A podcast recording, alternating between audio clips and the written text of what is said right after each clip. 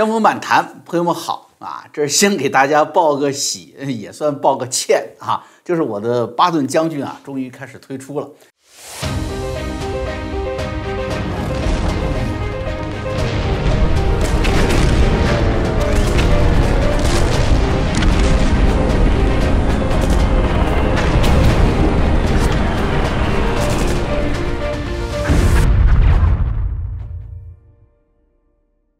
根据原来的安排呢，还是先在会员网站里面播出，算是对一直不离不弃的支持我的会员朋友们一个交代啊，一个报答。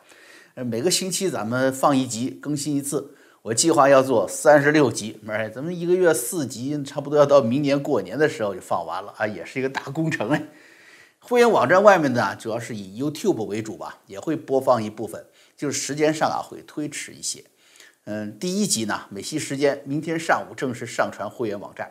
这个系列算是怎么说呢？算是个艺术上的尝试吗？是吧？也不知道这我这一辈哪一辈子跟巴顿将军有过怎样的缘分啊！我在二零一八年写作、这个创作和这个录制的时候，真的有如神助啊！自己整个人都跟随着巴顿的灵魂去了北非了，去了西西里登陆去了啊，去了法国去了。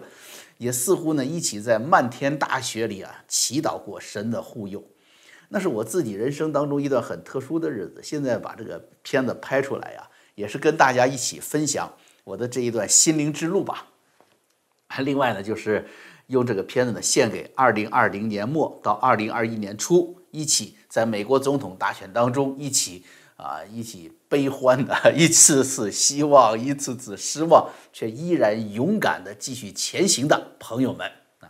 因为我们知道这真相嘛，一定会大白天下的，谁拦得住啊？我们知道正义终究不会缺席的，也是希望啊，通过巴顿将军呢，这个与川普有着相似的大嘴巴惹祸嘛，是吧？都被媒体攻击嘛，甚至被自己人的排挤。啊，却依然奋勇地与内在的敌人和外在的敌人拼杀，并总能获得更多的胜利，获得更多的不得不走入战争的那些战士们的跟随。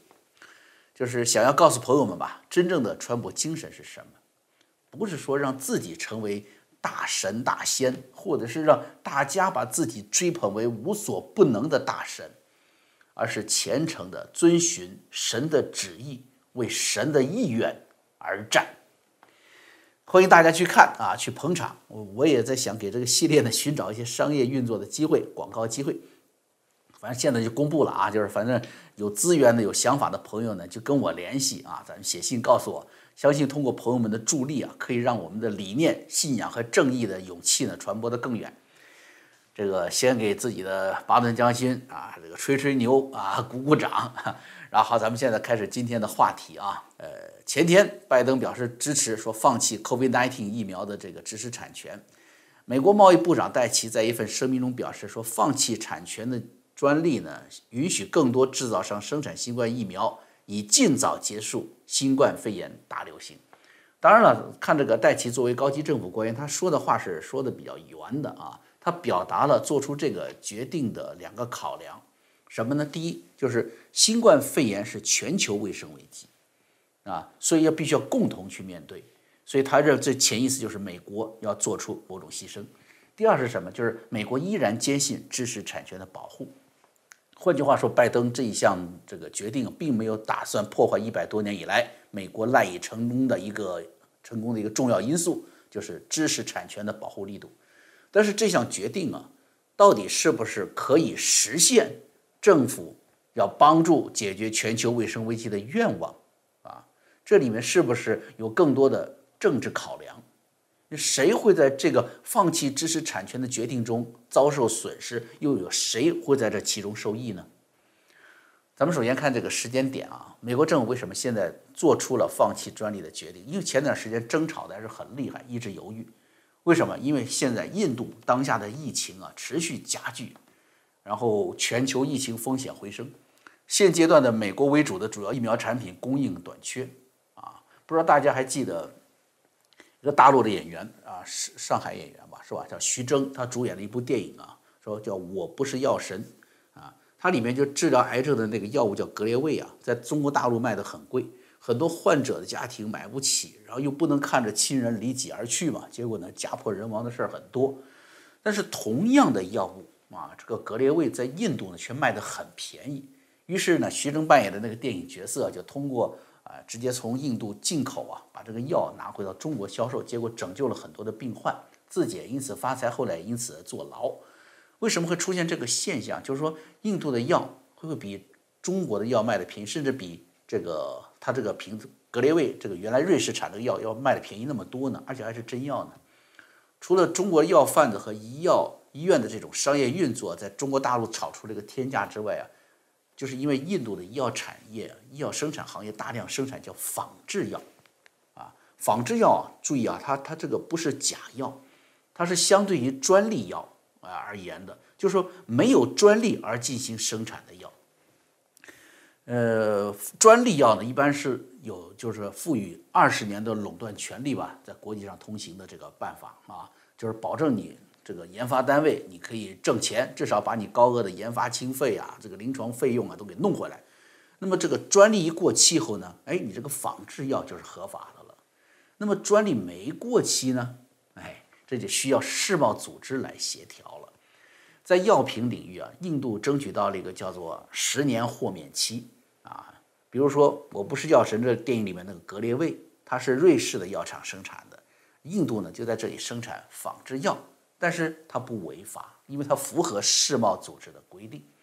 经过十年这样的积累呢，印度就赢得了什么资金、技术和生产能力啊，就积累起来了。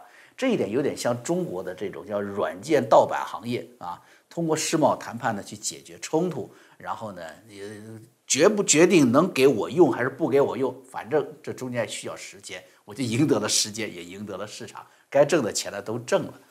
印度呢重点是放在了医药生产领域，中国呢是在软件开发方面赢得了先机。所以大家看现在中国的网络公司啊，还有像什么像什么 TikTok 有很多这些啊，在国际上都很受欢迎的一些啊，都是跟这个背景有关系。这就是要告诉大家说，美国政府现在要放弃 COVID-19 的疫苗。它跟印度很有关系。印度疫情危机现在直接影响政府甚至是区域安全。第二个是什么？它的确已经积累了一定的研发科技能力啊，可以在这种研发能力下呢，可以保障一定的这个高科技的生产能力。只要美国放开知识产权保护，印度就可以放开手脚生产啊，至少它可以应对当下这个糟糕的混乱情况吧，解决一部分印度自己的一个问题。但是新冠病毒的传播并不局限于这个印度，它的全球性不得不要具备更全面、更长远的全球观和国际政治的考量才行。所以我们要综合的来看看美国当下做出的这个决定。首先，我们来看看美国国内的情况。你这决定一做出来，美国市场肯定是不高兴的。疫苗研发企业花了重金。这个压力，然后要超短的时间内成功研发出疫苗嘛，是吧？付出了数百亿美元的经费，当然他是希望有更好的回报。如今把产权一放弃，当然什么，股价暴跌，啊，不仅是金钱上的损失，美国大药商也因此看清了，说这政治选项啊，政治选择题没填对。为什么那么说呢？大家记得去年。大选之后吧，川普对辉瑞等药商大加批驳，为什么呢？十一月三号大选日过了六天，到九号那天，美国制药巨头辉瑞突然宣布，这个新冠疫苗的这个试验结果出来了，效果很好，有效率超过百分之九十。川普总统很快就马上就发了推文，然后为之称之为喜讯，很高兴。很快又意识到不对头了，哎。你你坑我呢是吧？你十一月三号之前不发，刚过了九，刚过了这个六天你就发了，转而炮轰 FDA 和辉瑞药厂，说你这个效果早就出来了，你干嘛非得拖拖拖到投票之后才拿出来呢？就刻意不在总统大选之前公布这个喜讯，是吧？证明的确存在一个叫医药深层政府。后来不是让彭斯领导的白宫新冠病毒工作小组去调查嘛？啊，让卫生部长阿扎尔去调查。川普任内有一个大动作呀，就是把美国人看病的这个价格给降下来了。这一招下来以后，这老百姓很高兴。那你想，药商他肯定不不开心嘛，是不是？啊，药没有那么赚钱了。疫苗早一天出来，社会心态早一点稳定，国家也可以早一天什么恢复正常的经济秩序，孩子们也能早一天上课呀。所以疫苗成功消息就不仅仅是一个一款药了，而是重大的一个政治信号。但是很遗憾啊，咱们知道这个川普啊是竭力促成药商研发疫苗并给予全力支持的，但是他却没有受用一天疫苗出品给他带来选举带来的好处，而药商们选择热捧的拜登呢，哎，这次好了是吧？给了他们一记重击，药商经济损失肯定是巨大的了。那关键是咱们要多一层考虑，你这么做能达到效果吗？这样的政策如果真的能叫悬壶济世，给世界带来福音，当然觉得从我们江湖角度来说，我都要觉得我都要鼓掌，是不是？你要比几个垄断集团、几个药业巨头的挣得盆满钵满更符合人性嘛？是不是？但是并不是这样的。总部位于瑞士日内瓦的国际药品制造商和这个呃联合会啊，它叫做 International Federation of Pharmaceutical Manufacturers and Associations。他呢就是表示说这项决议是什么？是错误的答案，呼吁政府要签订更多的技术转移协议。啊，为什么这么说呢？在他的这篇声明中，哈，我们就看到哈，他说放弃疫苗专利权的决议并不会增加疫苗的产量，在这个务实的这个面上呢，它也难以解决全球的这个公共卫生的危机，甚至是适得其反。哎，他这个提案呢？说他会鼓励缺乏基本知识、缺乏最先进的疫苗发明者进行监督的新的生产承包商，啊，用那些新的承包商来取代原来符合资质的承包商，这话有点拗口，这怎么解读呢？哈，我跟大家说哈，首先咱们说叫巧妇难为无米之炊，不管如何放开专利，你鼓励大家生产，大家都会卡在原材料这里，这一点拜登政府是清楚的。一月二十一号，拜登上台第二天。美国新政府就发布了一份报告，其中就提到了一个这个疫苗的原材料，叫做什么？叫脂质纳米颗粒。呃，脂是脂肪的脂啊，脂质纳米颗粒。这个短缺是导致疫苗供应链紧缺的最重要的原因。脂质纳米颗粒是一种用于什么叫细胞基因疗法的小众化学物质，所以小众大家不太用。哎，本来生产量很低，现在突然一下疫苗需要了，一下措手不及。全球进行这种化学物质生产研发的企业并不多，集中在德国、美国和加拿大。其次呢，你越敞开生产，越会造成原材料供应不足，是不是容易形成混乱呢？啊，目前集中在美国和欧洲、德国、瑞士的这些生产，一旦流入了印度、流入南非、流入中国，有限的原材料，它还那么多原材料，是不是一个大家都缺，都就去抢，必然造成什么？升升价呀，价格飙升啊。第二个会因为什么？新的生产国和生产商对于生产能力和质量的把控远远低于现成这个现行生产国。换句话说，就是印度你再牛，你赶不上美国的生产能力，更别说南非和中国了，是吧？反而会造成不良这个产生产呢会增加，从而浪费原材料。所以从科学和实际操作的角度来看呢，开放专利权并不能够实现真正的让更多的人在更短时间内。接受疫苗的本意，甚至会造成生产混乱，造成生产浪费，并提高实际价格。难道这个账美国政府还算不过来，还不如江峰？哎，当然不是，只是因为啊，他们有自己的政治考量。川普执政的时候是美国优先，其实并不是极左们和那个中共攻击说单边主义，你知道啊啊保保护主义啊孤立主义啊。它实际上是什么？它是重新对长期以来不公正的国际贸易、国际秩序进行再整顿，包括中美协议也是一样的。它不是光看着你多赚了钱啊，咱们少挣了钱，它是要什么？你恢复中共恢复到你 WTO 去签协议时候的那份承诺，啊，他会比如说他退出巴黎贸易协议，就是美国企业已经是高标准、高要求的了，你不必付出更高的代价。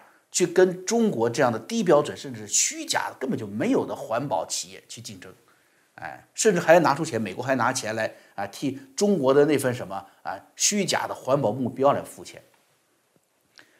比如这个川普跟北约吵吵，说你你们这个光是让美国来提供军事保护，你们享有这个保护，却不愿意拿出自己的份子钱，那不行，你变，你们得把你们那个份子钱掏出来，那美军撤走。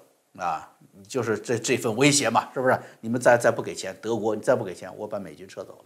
这其实也是在鼓励什么？鼓励欧洲的盟友们执行自己应该承担的义务。那么，拜登政府很明确的是什么？几乎是无条件的恢复到原有的国际秩序，重回巴黎气候协议。啊，从骨子上来说，这是个什么呢？啊，这个朋友们听说过这个巴黎公社和后来的共产党唱的那个国际歌是吧？叫做共产主义有个什么目标？叫做英特纳雄耐尔一定会实现，对吧？里面有这个词儿，对不对？英特纳雄耐尔就是 international 啊，国际主义。拜登政府要重回国际组织、世贸组织，比如说啊，他接受印度、南非的放开疫苗专利的申请，那他就向美国提要求。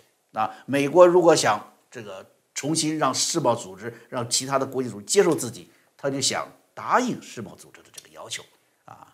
按照左派的做法和政治理念呢，世界大同啊，international 啊，international，那么他放弃的什么？放弃的就是美国优先。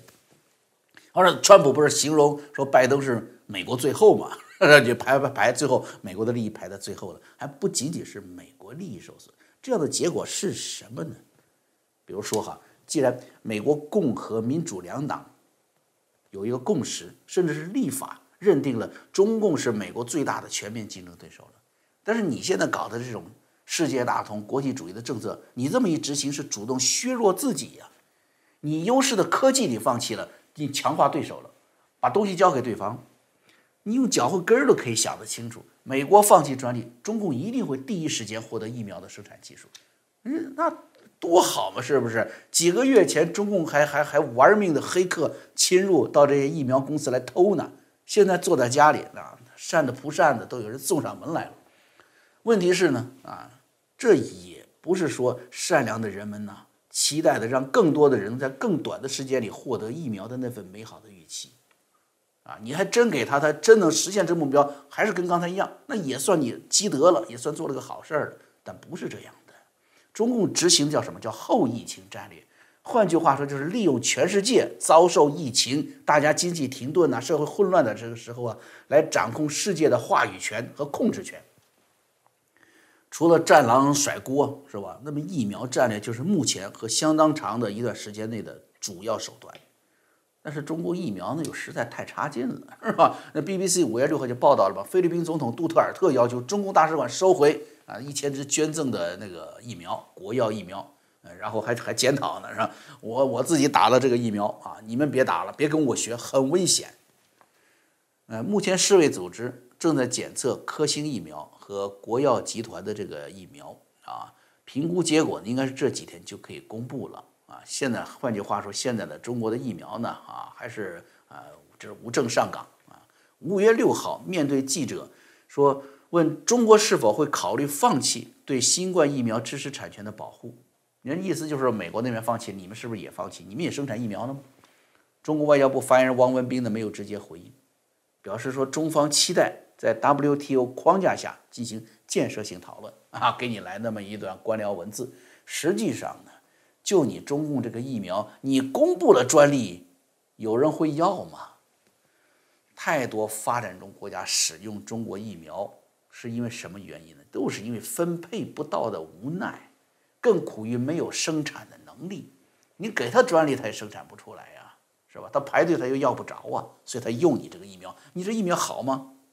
不好嘛啊！中共利用疫苗成功的在欧盟找到匈牙利，并利用匈牙利帮助自己阻击欧盟对中共操控香港选举的谴责。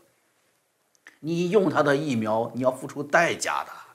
中共现在利用疫苗在重新收拾“一带一路”的旧山河啊！而中共疫苗真的就太糟糕了。你不仅是这个杜特尔特这个说是不应该去注射。你科兴生产新病新冠病毒疫苗之前，你看看自己中国自己的专家怎么说的？上海疫苗专家啊，他叫做陶丽娜，在他的微博上，把他获得的国药疫苗的说明书的电子版给传上去了。然后传上去，他还帮着解释，他说我看完了，倒吸一口凉气，数了一下不良反应栏有多少，七十三种不良反应。你这是治病的，还让人得病呢？说这个国产疫苗是一举成为世界上最不安全的疫苗，啊！但是，一旦美国公开专利，中共就完全可以什么使用美国技术来生产了，对不对？然后敲锣打鼓啊，高喊自主开发啊，自主生产，高效安全全新疫苗，是吧？然后继续在“一带一路”在欧洲来对抗自由世界，因为已经很清楚了，这个病毒啊将长期的用各种变化的形式与人类共生，而疫苗呢也将成为大国之间竞争和加强影响力的重要手段。去年三月份，疫情袭击美国，美国突然发现自己连一个口罩都得依赖中国的时候，当时共和党籍参议员科顿在这个福克斯新闻上撰文就说了，中共的国有宣传机构新华社暗示北京可以随时切断对美国的救命药的供应，那将注定让美国陷入新冠病毒的汪洋大海当中。科顿当时很愤怒，就说。这是时候收回药品生产能力了。你的药品生产是谁给你下单？是谁给你的生产线呢？美国呀！美国人让中国生产药品，然后美国境内的青霉素工厂全部关门啊！生产阿司匹林啊、维生素 C 这些基本药品的美国工厂也因为中国的掠夺性地价纷纷倒闭。现在中共反而利用药品作为什么？作为武器攻击美国。是没想到是吧？这么痛苦的记忆，这一年过去，那份找不到口罩、找不到呼吸机的痛苦呢？啊，还没有从记忆中抹去，现在又开始什么启动出卖程序了吗？你牺牲的是美国唯一的优势的科技啊！你让具备巨大产能的中共接手，那好，那国会明确的敌手，那就可以生产、可以控制世界的疫。中共党员高唱的国际歌《英特纳雄耐尔》，没想到竟然是美国人帮着实现了。所以想想吧，朋友们，疫苗究竟是济世良方，还是不会冒出硝烟的枪管呢？那么江湖漫谈啊，咱们今天节目就做到这儿了。节目这个结束之前呢，再隆重的给大家推荐一个一款非常非常好用的松鼠 VPN 啊，在过去的一年多呢，我一直在推呃。这个团队呢，我也信得过。然后这个大陆的网管，这个网关朋友们啊，也跟我说，说松鼠的确是非常优秀。在大陆管制最严的时候啊，你在那个六四期间，香港反送中期间啊，这这是这个中共的疫苗爆这这个疫情爆发期间也没有断过啊。前几天有一个网友在我节目下留言啊，我说一下，他说这个他通过看我的节目，明白了很多事情的真相，但是当他跟国内的这个朋友啊，交流甚至是家人呐，谈的时候啊，他们绝大多数都是这个讥讽他啊，不认同他，他就感到非常无奈。嗯，这是个很多人共同的感觉了。要要我说，实际上很简单，就是了解真相的人呢还不够，要多创造机会，让更多的人能够有机会翻墙出来获得真相。现在就是告诉大家，这个松鼠 VPN 呢有升级了，开发出适合电视观看的功能。而你你开一个账号，你付一个钱，全家大小聚在电视机前都可以无障碍的欣赏海外节目。特别是你你让孩子可以摆脱那国内教育，你看现在是什么玩意儿是吧？摆脱那种无聊，摆脱那种暴力的国内教育，做一个可以守候未来中国的好孩子啊。那么记得你去填那个邀请码，他会告诉你填邀请码，你填写 JF Time 啊，江峰时刻啊，JF Time。这个这样你就可以获得十天的免费优惠，你推荐朋友填这个 JF Time 也可以获得你多出来的十天免费优惠啊，帮助自己全家也帮助了朋友啊。那么节目到这儿了，谢谢大家啊，也别忘了啊，明天早上去看巴顿去。